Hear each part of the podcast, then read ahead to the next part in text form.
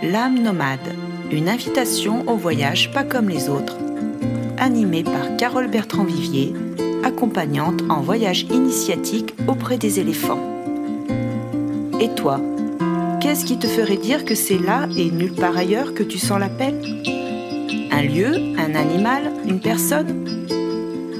Tu vas pouvoir t'inspirer de mes invités qui ont su trouver leur propre cheminement en voyage initiatique et qui vont te permettre de t'évader où que tu sois et sans aucun doute oser ton propre voyage. Allez, viens, je t'embarque pour une destination hors du temps et j'espère bien te retrouver tous les deuxièmes et quatrièmes mercredis du mois à 18h. Bonne écoute Bonjour à toutes, bonjour à tous, chères voyageuses et chers voyageurs. Je suis ravie d'accueillir Ahmed Galal dans ce nouvel épisode L'âme nomade.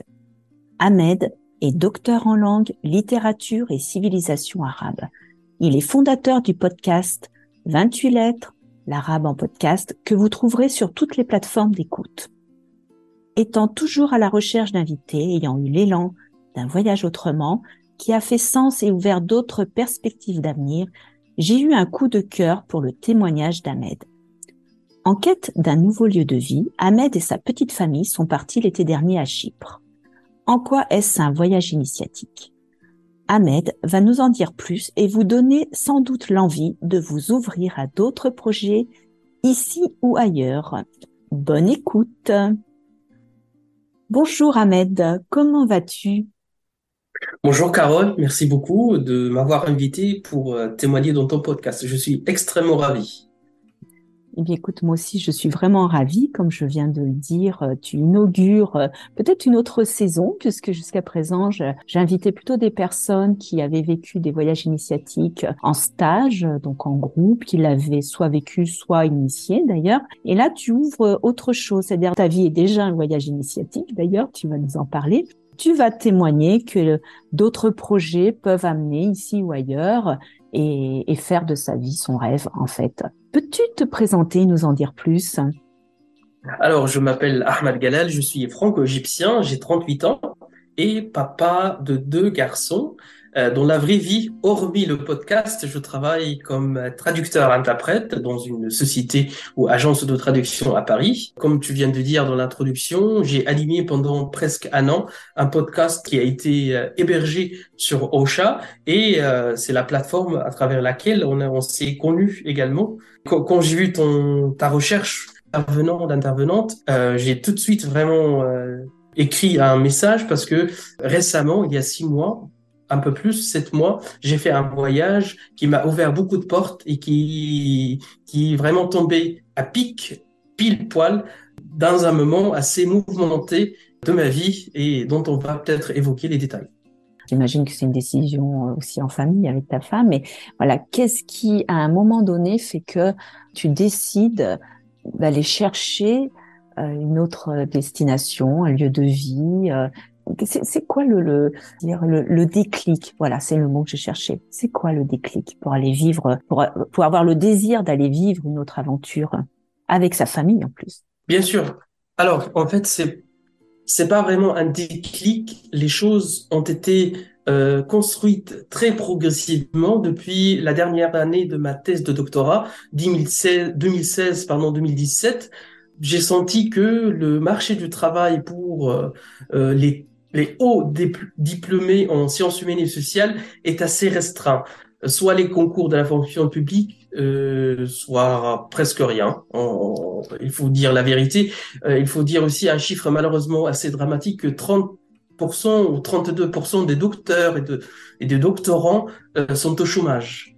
Euh, ou bien, donc, il faut qu'il aille chercher ailleurs selon les spécialités dans mon domaine de, de, de, littérature, des critiques littéraires, soit on devient professeur ou enseignant à l'université, soit malheureusement, il y a très très peu de choses euh, où on change de domaine, on fait une reconversion professionnelle. C'est ça, c'était la première crainte, c'est de ne pas trouver un, un, emploi à la hauteur de mes rêves et de mes espoirs, de mes espérances après le doctorat. Donc à partir du moment où je me suis dit, une fois soutenue cette thèse, je vais chercher dans d'autres pays, soit au Canada, enfin j'ai cherché, j'ai fait euh, presque le tour du monde depuis chez moi. On allait chercher sur des plateformes d'annonces d'emploi, à chaque fois, ça ne s'est pas réalisé. Mais le désir d'aller vivre ailleurs et de reconstruire euh, ma vie, bien sûr en famille avec les deux garçons, existe depuis au moins 5-6 années. Mais ça n'a pas été... Euh, enfin, le, le projet n'a pas abouti pour différentes raisons.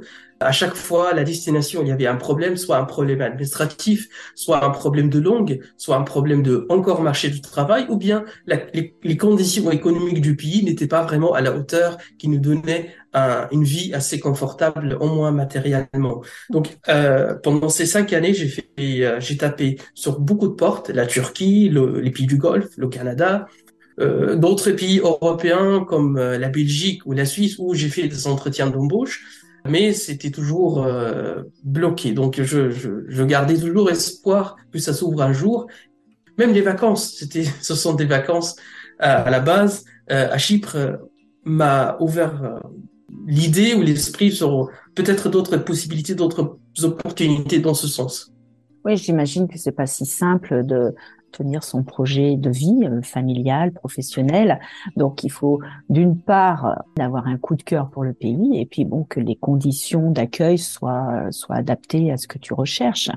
J'ai le sentiment que au-delà d'être en quête de d'un autre positionnement, on va dire professionnel, euh, il y a aussi ce qui te fait vibrer parce que tu corresponds complètement au titre de mon podcast, à l'âme nomade. Je pense qu'au-delà d'aller chercher un autre challenge professionnel, voilà, je vais le dire comme ça, il y a quand même une vibration parce que tu, tu es porteur de, de l'exil hein, avec euh, avec ton parcours de vie depuis depuis très longtemps. Il y a quand même cette vibration d'être un, un nomade et que ça semble être assez facile pour toi de t'imaginer ailleurs. Voilà, c'est peut-être comme ça que je vais le, je vais le dire compte tenu de ton histoire.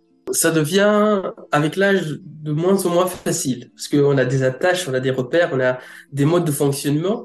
Euh, mais c'est vrai que euh, le seul avantage dans ma petite expérience d'expatriation depuis l'Égypte, c'est c'est quelque chose que je l'ai déjà fait. Bien sûr, je l'ai, je l'avais fait seul, jeune, plus léger, même euh, au niveau de d'argent, au niveau de diplôme et au niveau de soucis aussi. C'était l'insouciance presque totale.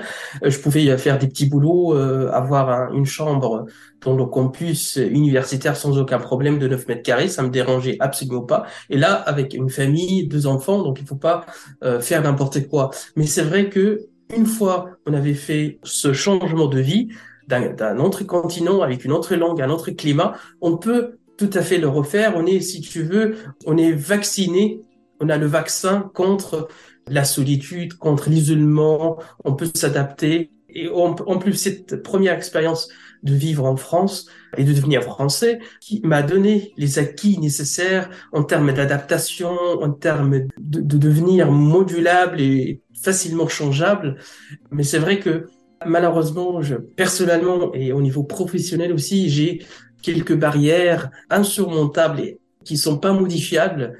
Dans ce cas-là, moi j'ai compris, j'ai compris que euh, notre vie, de la vie ou de la naissance jusqu'à la jusqu'au décès, est une suite ou un ensemble de, de cycles. À chaque moment ou à chaque à chaque moment de la vie a un cycle. Il y a le cycle des études, il y a le cycle de l'université, il y a le cycle de recherche de travail, il y a le cycle peut-être de apprendre une nouvelle langue, apprendre une nouvelle, euh, une nouvelle euh, compétence. Et après, il y a le cycle de l'amour, et les cycles de l'amour, les cycles sentimentaux, etc. Et moi, j'ai l'impression, comme on avait dit, euh, enfin pendant pendant notre échange hors antenne, c'est que je, depuis plusieurs mois, j'ai l'impression que je, je comprends que je suis arrivé à la fin d'un cycle qui peut-être annoncerait ou annonce le départ ou le, un démarrage d'un nouveau euh, cycle, bien sûr, ainsi de suite jusqu'à. Donc l'Égypte c'était un cycle.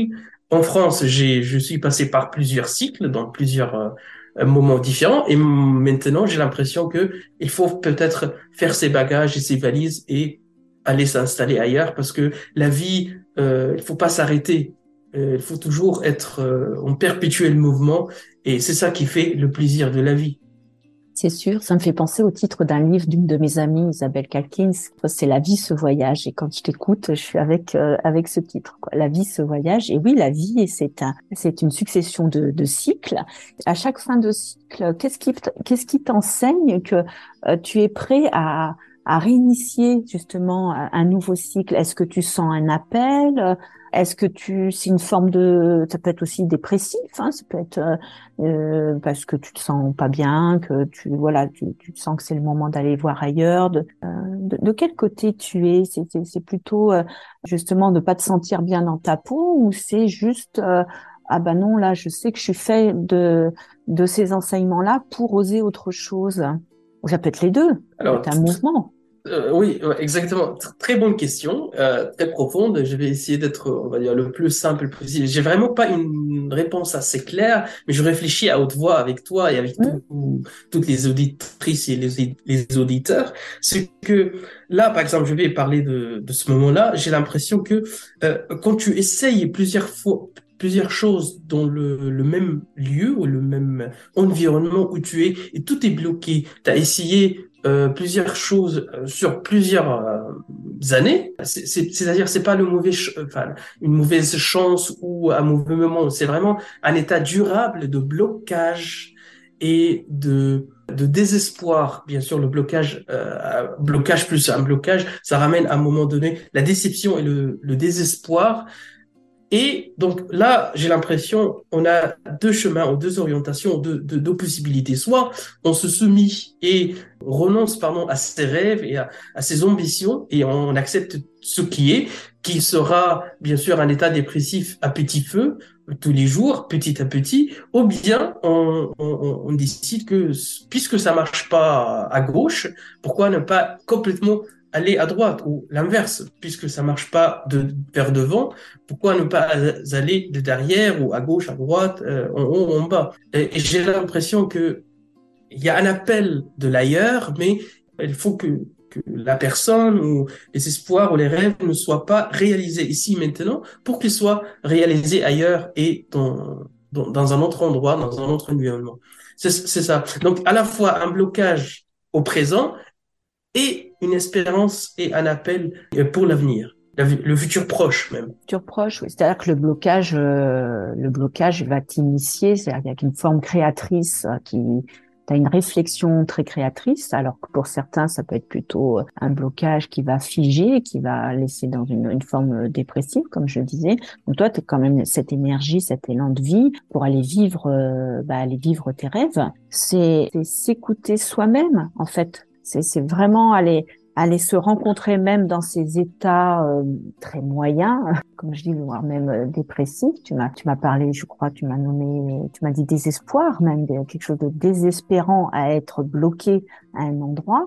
Et ta force de vie, c'est de, de le retourner comme ouais, il y a un switch. Donc tu tu n'as pas peur du changement en fait. Non, mais j'ai peur de sortir de ma zone de confort. C'est pour cela que je t'ai dit euh, il y a quelques, minutes que ça devient de plus en plus difficile ou de moins en moins facile avec l'âge, avec les années. Tu as des attaches, l'école des enfants, l'appartement, il y a plein de choses. Et ça devient, ça s'enracine de plus en plus. Donc si soit on change vite et on quitte sa zone de confort très vite, soit ça devient vraiment très compliqué avec les années, même avec les mois, d'un mois au mois tu as un attachement de plus, peut-être tu montes en, promotion au travail, tu as des primes, donc tu dis pourquoi quitter tout ça et refaire tout à zéro. Donc ça, ça ça travaille, c'est humain, c'est tout à fait euh, possible. Mais en fait, le, le tout, c'est de ne pas écouter cette, ce confort qui n'est peut-être qui peut-être présent au présent, mais qui peut-être pas duré ou qui ou bien c'est un confort d'un côté ou, et ça devient un mal-être de l'autre côté. Ça c'est aussi euh, ça c'est s'écouter mais s'écouter comment? Parce que si le mon ma voix intérieure me dit euh, comme je t'ai dit pourquoi quitter la zone de confort? On n'a pas tout fait tout ça pour pour rien pour repartir à zéro etc c'est vraiment parfois on est euh, on se balance plusieurs fois par jour. J'ai pas envie de dire tous les jours, mais même plusieurs fois par jour, du matin au soir. Oui, vivre ses rêves, c'est vraiment se, se challenger.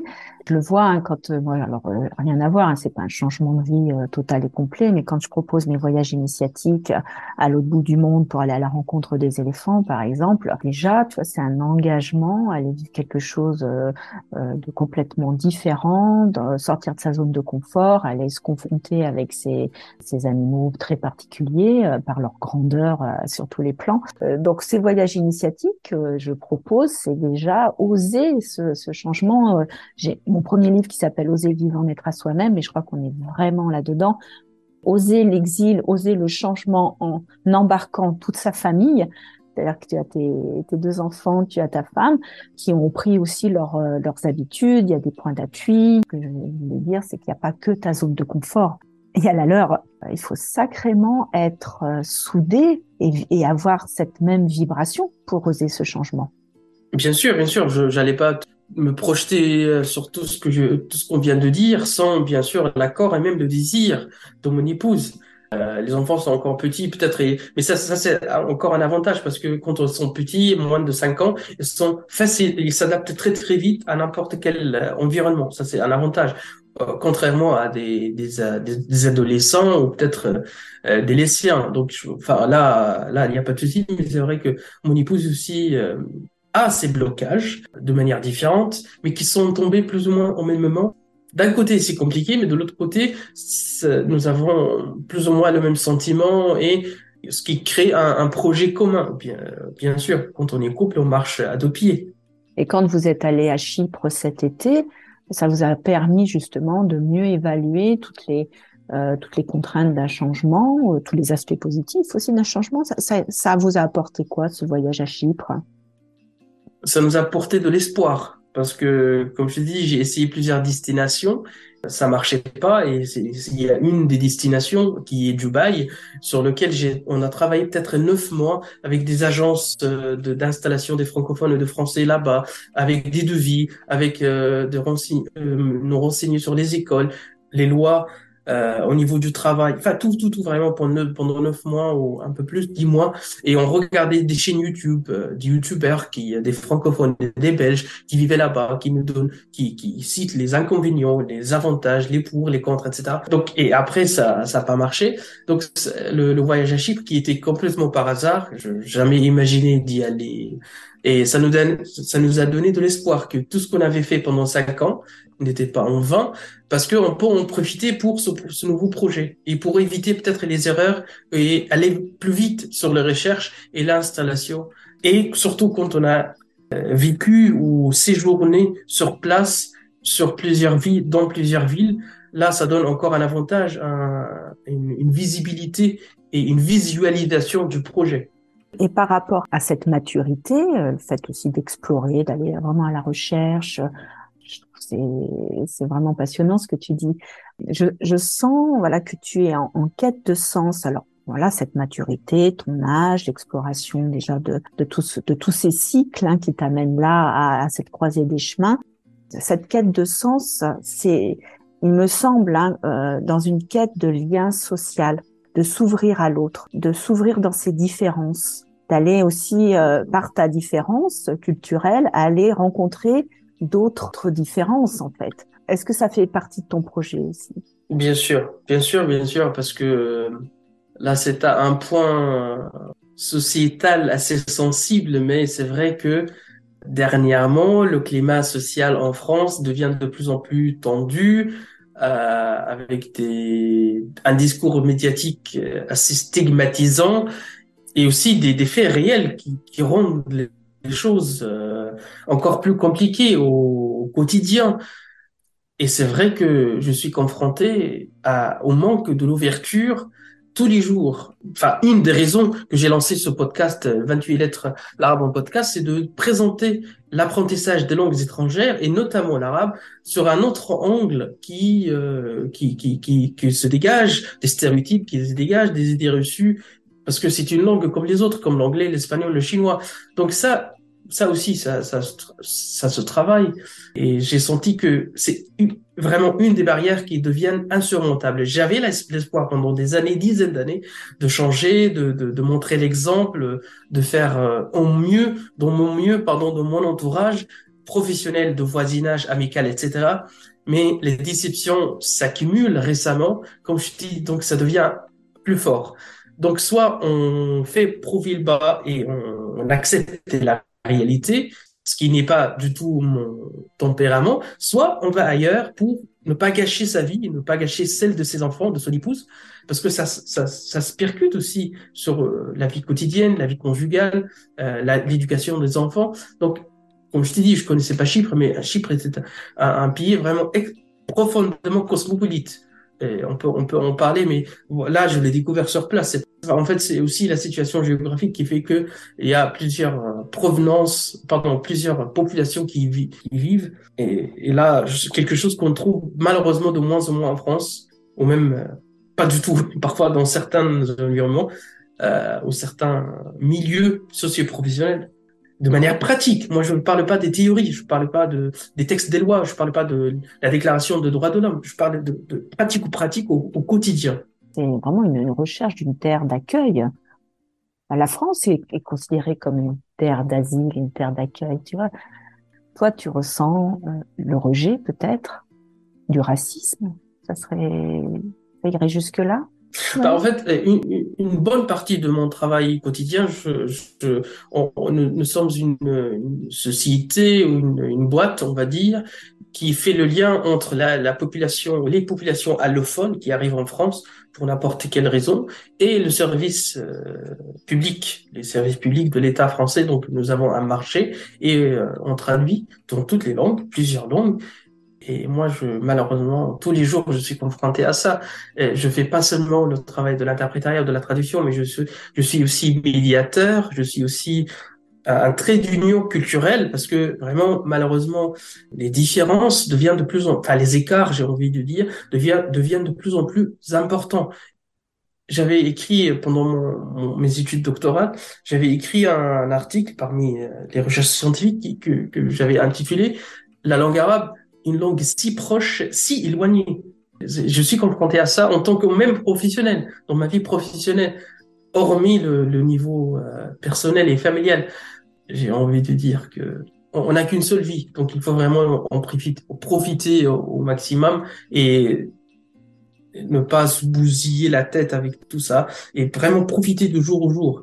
Et chose qu'on peut pas faire puisqu'on est un peu oppressé et, et c'est le moment pour toi, quand je dis cette croisée des chemins, c'est de mettre en balance cette zone de confort et mettre en, en, en face euh, bah, tout ce qui te fait plus vibrer, qui, qui tire vers le bas et il y a, l'aspect bien euh, relationnel, pratique, environnemental. Euh, je pense que dans tous les pays, il y a des contraintes. Je crois que ce qui est important, c'est de vivre ses rêves. Quand on se sent, quand tu te sens bloqué à un endroit, euh, c'est cette force de vie qui t'amène à trouver des solutions, qui fait que même s'il y a une peur du changement, même une peur d'un nouveau cycle, eh ben c'est important de le tenter. Pour moi, si j'avais une définition du voyage initiatique, au dehors des stages euh, qui amènent encore une fois les personnes à un endroit dans un projet euh, qui est assez sécurisé. Euh, le voyage initiatique, c'est sortir de sa zone de sécurité, zone de confort, pour aller créer autre chose, se prendre en charge pour aller créer autre chose. Et initier, c'est ça le voyage initiatique, c'est à quel moment je me responsabilise de mes choix et je peux initier autre chose. Si tu avais une définition, toi, du voyage initiatique, est-ce que ça serait euh, similaire? Oui, je pense que c'est un voyage pour initier soi-même ailleurs, parce que euh, je pense qu'on a n'a qu'une seule naissance, mais on peut avoir plusieurs renaissances tout au long de sa vie. Initier aussi ses, rêves et ses projets, parce que sans, sans espoir, sans projet, sans si on tombe vraiment complètement dans la routine, on devient un robot, on devient une machine. Ce n'est pas du tout la vie d'un être humain correctement établi. Donc ça serait ça, initier soi-même et initier ses projets, ou réinitier, réactiver ses, ses, ses rêves et ses projets. Il y avait une, infirmière américaine qui était en, dans soins palliatifs, je pense, pendant les, les, derniers jours.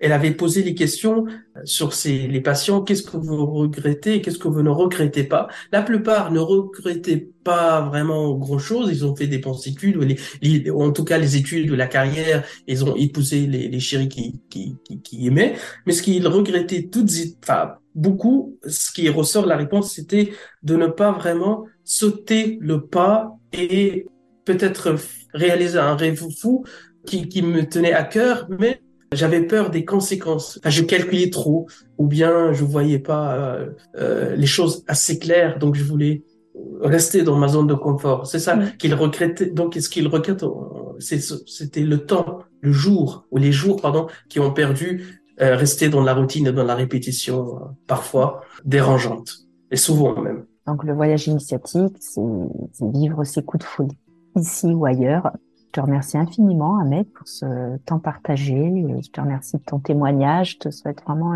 une belle route. Tu nous tiendras, tu nous tiendras au courant. Une terre d'asile, une terre d'accueil où tu peux exprimer euh, pleinement un autre cycle qui peut peut-être en amener un autre. Je te souhaite vraiment de vivre ce qui t'anime et ce qui te fait vibrer avec ta petite famille. Merci infiniment. Merci, euh, Carole. C'était un plaisir.